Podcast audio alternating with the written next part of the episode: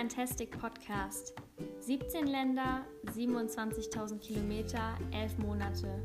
Mit 18 Jahren stürzte ich mich in mein größtes Abenteuer. Du willst mehr über das Leben und Reisen im Van erfahren? Dann bist du hier genau richtig.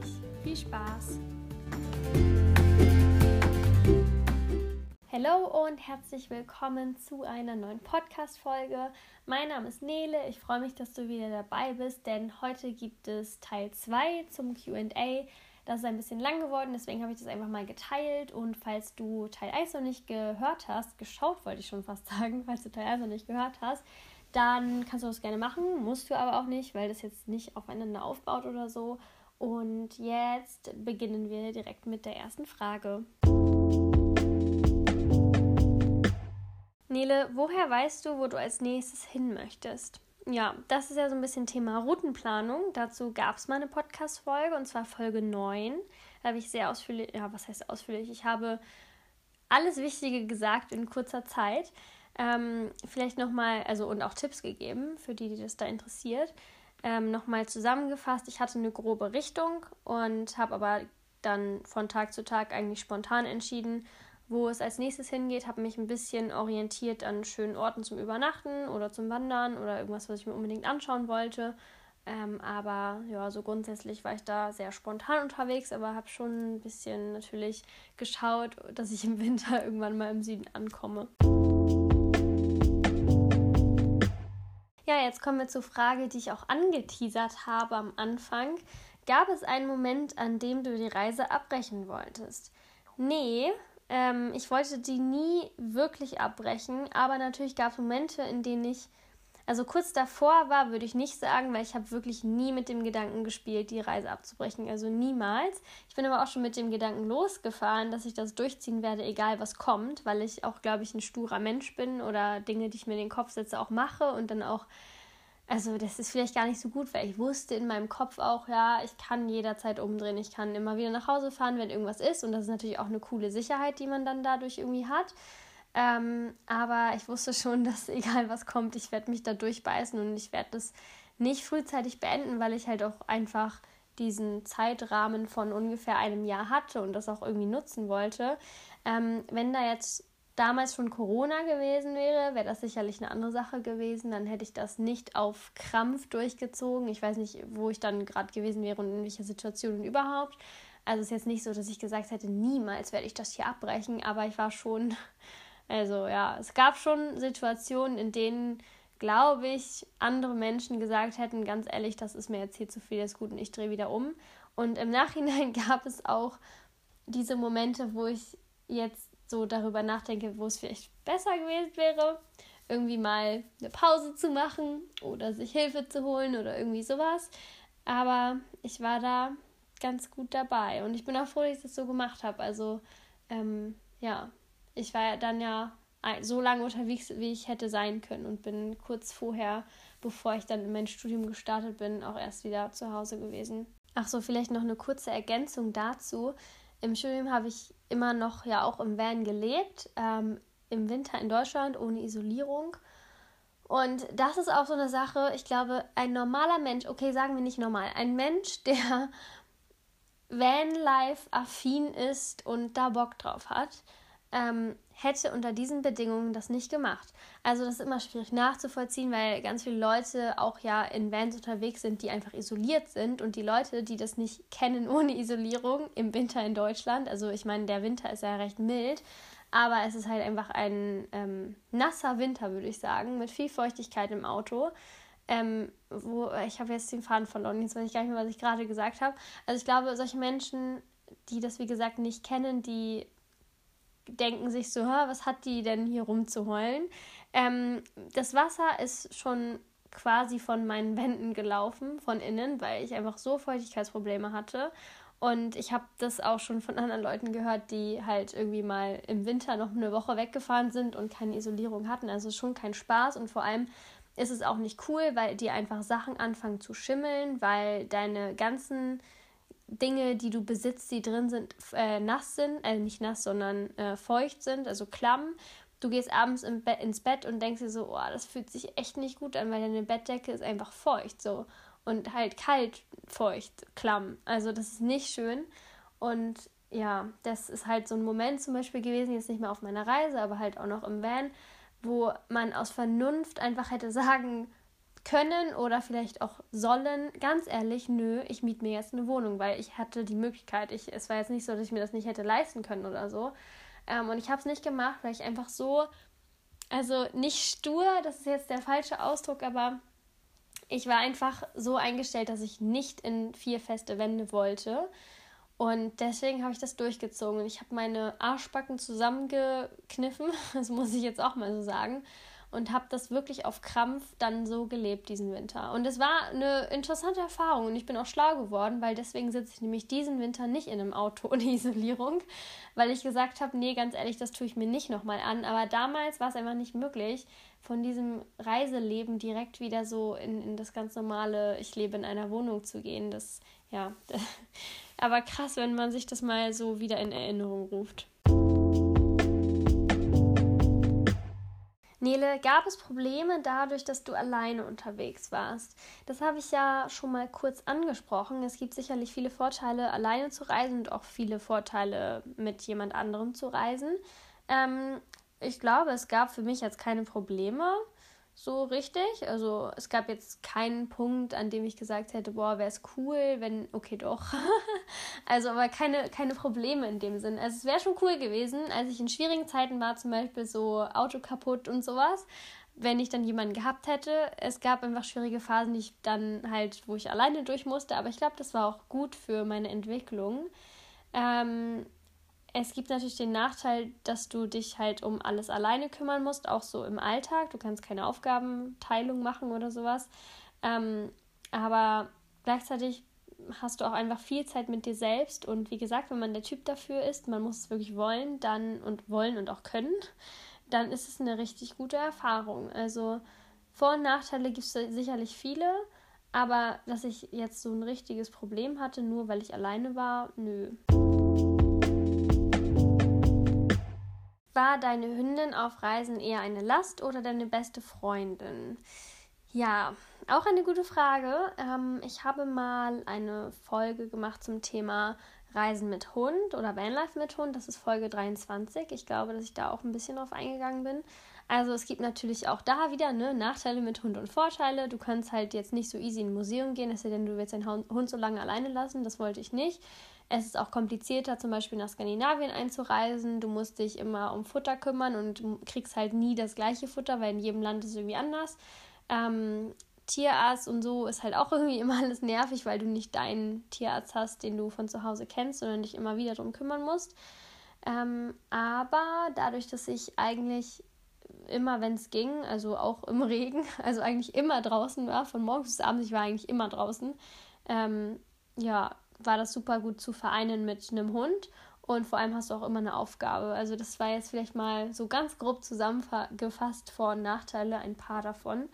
Ähm, also ich würde schon sagen, dass wir ein sehr enges Dream-Team dadurch geworden sind und dass sie vielleicht in ein paar Situationen eine Last in Anführungszeichen war, aber in sehr wenigen Situationen. Also es war sehr überschaubar und ähm, ohne Hund wäre diese Reise wahrscheinlich also nicht wahrscheinlich, sondern ganz bestimmt nicht so cool gewesen. Was hättest du gern vorher gewusst und würdest du beim nächsten Mal was anders machen?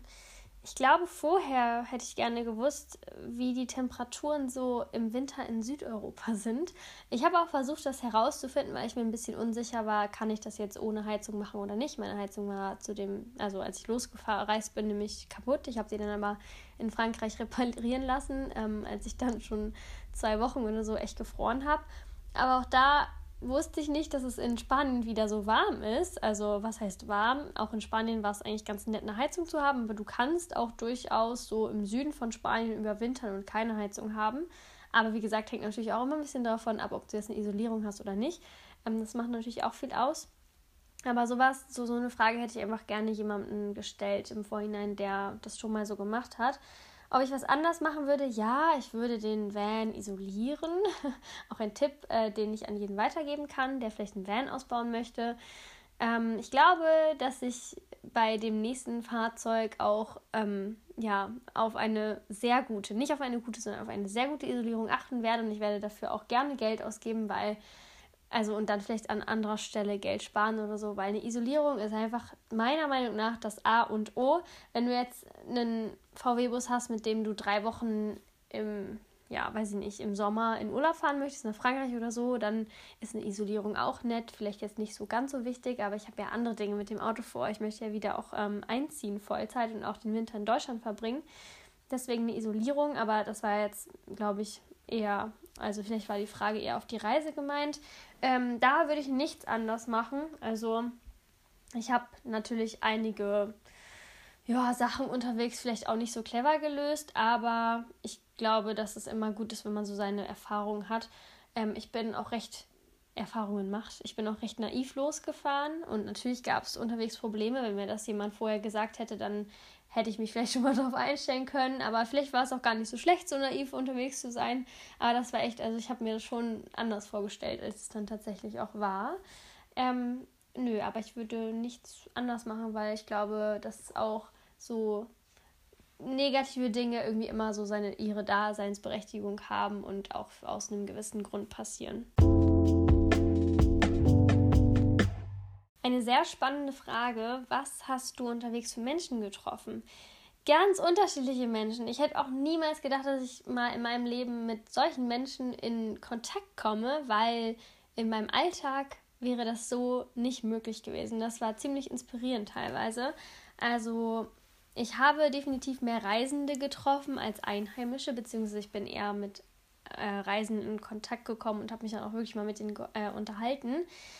Ähm, wenn ich jetzt mal so von den Wochenend Urlaubern und von denen ich mache zwei Wochen Urlaub und so absehe. Also, weil wenn du jetzt zum Beispiel im Winter in Südeuropa bist, dann sind das auch eher Leute, die für mehrere Monate unterwegs sind, weil die irgendwie gefühlt alle in Spanien überwintern und in Portugal auch ein bisschen. Also von den Langzeitreisenden ähm, habe ich Familien getroffen mit Kindern jeden Alters, also Kinder, die auch theoretisch schulpflichtig sind, die sich dann entweder von der Schule haben befreien lassen für ein Jahr oder die einfach sich aus Deutschland abgemeldet haben und mit ihren Kindern so ein bisschen Homeschooling gemacht haben oder Freilerner oder auch gar nichts. Das war ziemlich spannend. Also ich muss zugeben, es gab schon mehr Leute mit ähm, Leute mit Kindern, die noch nicht schulpflichtig waren. Es gab auch Menschen, die irgendwie mit ihrem kleinen Baby gereist sind und ihre Elternzeit dafür genutzt haben. Ähm, ansonsten, also ja, das war auf jeden Fall auch eine spannende Erfahrung, weil ich auch ganz oft höre auf Instagram, ja, nö, ich will sowas auch gerne machen, kann ich aber nicht, ich habe Familie. Und ich habe das auch vorher gedacht. Ich hätte auch nicht gedacht, dass es weltreisende Familien gibt. Aber grundsätzlich weiß ich jetzt durch meine Reise, dass es immer irgendwie einen Weg gibt, wenn du das auch wirklich möchtest. Und dadurch, dass ich diese Leute unterwegs getroffen habe, haben die mir auch selbst einfach die Augen geöffnet, weil ich habe ja gesehen, okay, es ist möglich. Also ich bin da jetzt auf einem anderen Pfad unterwegs dass ich schon mir denke, okay, ja, kann man schon machen. Ist sicherlich nicht ganz so einfach, aber wenn du es machen willst, dann mach es. Ähm, ansonsten, wen habe ich noch getroffen? Ich habe viele Paare getroffen. Ähm, ich habe viele, viele Rentner getroffen in Südeuropa im Winter. Also ich habe sowieso Kontakt zu Menschen gehabt, vor allem im Winter, weil ich da halt länger an einem Ort war und da auch echt sich viele Leute rumgetümmelt haben, so in Wohnmobilen und so. ähm, ja, mit den Pärchen war es so, dass gar nicht so viele noch in ihren 20ern waren oder so, sondern vor allem auch ältere. Also ich kann wirklich an einer Hand abzählen, wie viele Gleichaltrige ich kennengelernt habe. Das waren nämlich ganz wenige und so, also zwischen, also ja, so um die 30 oder so waren auch nicht so viele und auch so um die 40 nicht und so, also echt wenige. Ähm, und vor allem ganz wenig Alleinreisende und ganz wenig alleinreisende Frauen. Auch die kann ich an einer Hand abzählen. Und vielleicht noch, was sie so gemacht haben. Also Rentner haben halt den Winter da unten verbracht, das war ganz oft so. Ähm, und dann gab es welche, die auch äh, gespart hatten und dann irgendwie für ein Jahr oder so unterwegs waren. Und also das war auch oft bei den Familien so. Dann gab es aber auch welche, die von unterwegs gearbeitet haben als digitale Nomaden.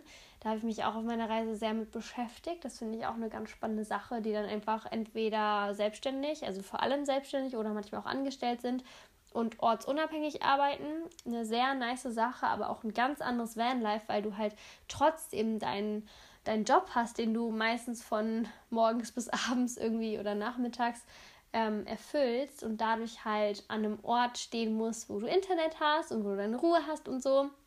Und natürlich die Zeit ähm, viel weniger ist, um dann auch die Gegend zu erkunden. Also das ist, glaube ich, auch eine Verpflichtung, die du mit dir rumschleppst. Und das ist natürlich auch eine Reise, aber eine ganz, ganz andere Reise. Da war ich sehr, sehr dankbar, dass ich so frei war.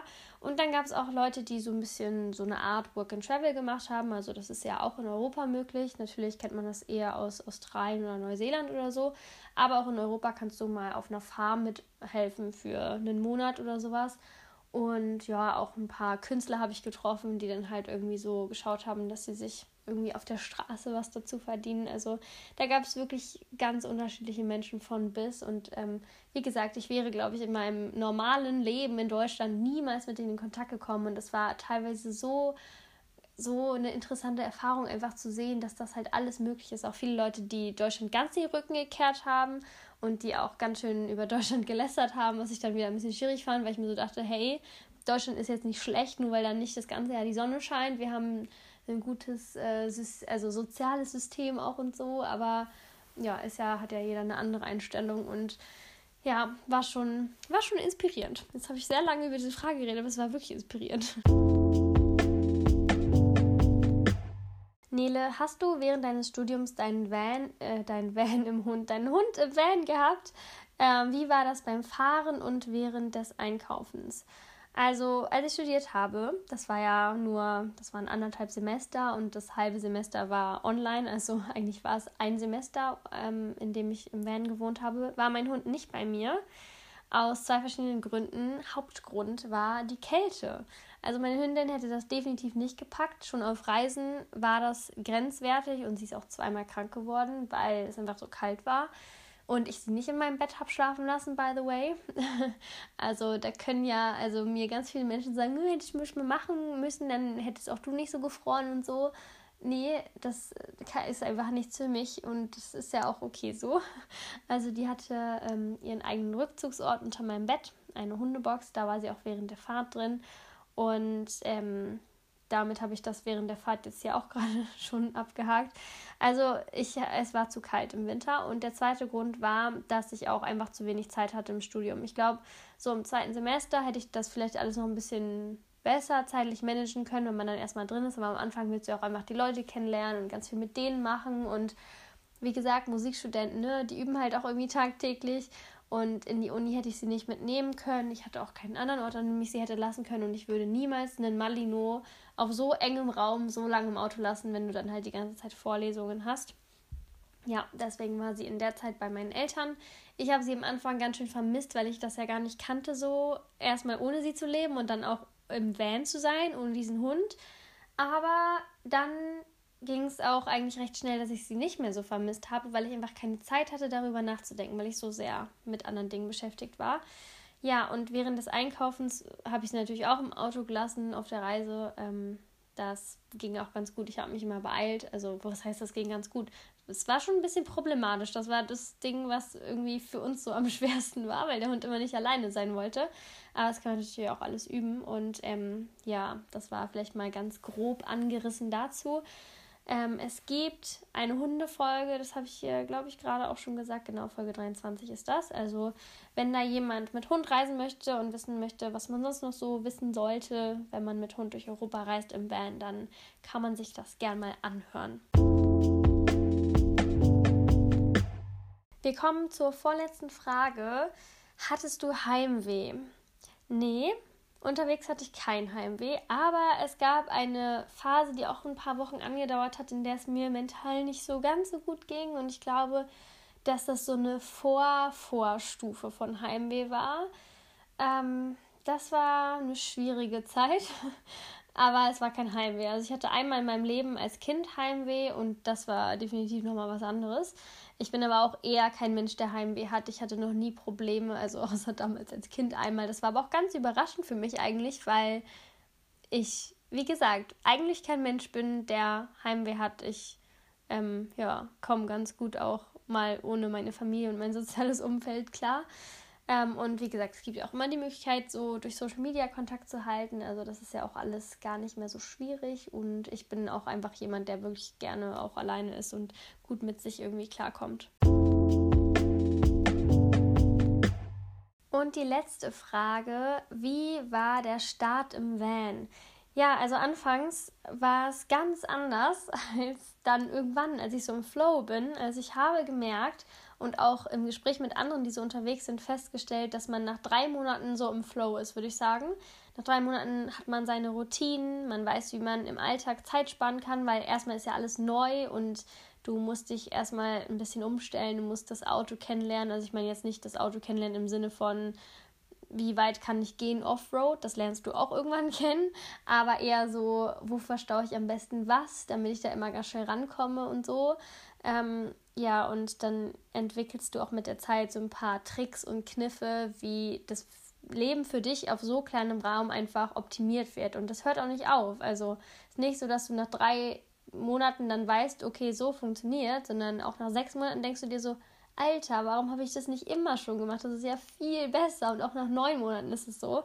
Also ja, das war auf jeden Fall am Anfang eine spannende Zeit. Ähm, es war eine coole Zeit, weil ich irgendwie das so für ganz also es war für mich kein, kein großes Ding, so unterwegs zu sein, sondern es hat sich so angefühlt, als hätte ich sowas schon irgendwie mal gemacht für längere Zeit.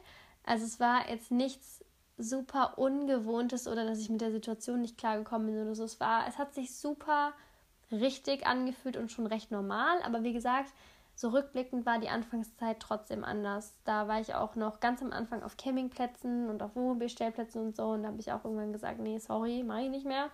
Ähm, ja, und du kriegst dann auch ein Gefühl für die Stellplatzsuche. Das ist auch echt eine Sache, die ich als recht wichtig empfunden habe. Also irgendwann entwickelst du einfach ein Bauchgefühl, kann ich jetzt übernachten, ist es sicher ja oder nein. Und das ist am Anfang natürlich noch nicht der Fall. Ja, ich bedanke mich fürs Zuhören und hoffe, dass da ein paar interessante neue Fakten dabei waren. Wenn du jetzt noch eine Frage hast, dann kannst du mich auf Instagram erreichen und mir eine Direct Message schreiben. Die beantworte ich auch alle, nur es kann euch ein bisschen dauern, bis ich die Zeit dann dazu finde. Und ansonsten kann ich noch mal kurz meine Dieselkasse erwähnen.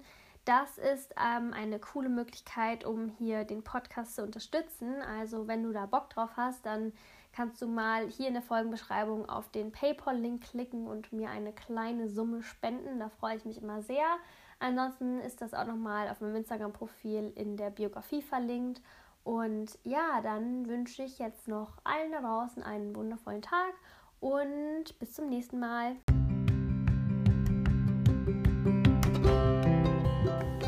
Hinterlasse gerne eine Rezension und empfehle diesen Podcast weiter. Außerdem freue ich mich über dein Feedback oder Fragen per Direct Message auf Instagram unter This is Fantastic. Das war's für heute. Hab einen fantastischen Tag. Bye bye und bis zum nächsten Mal. Deine Nele.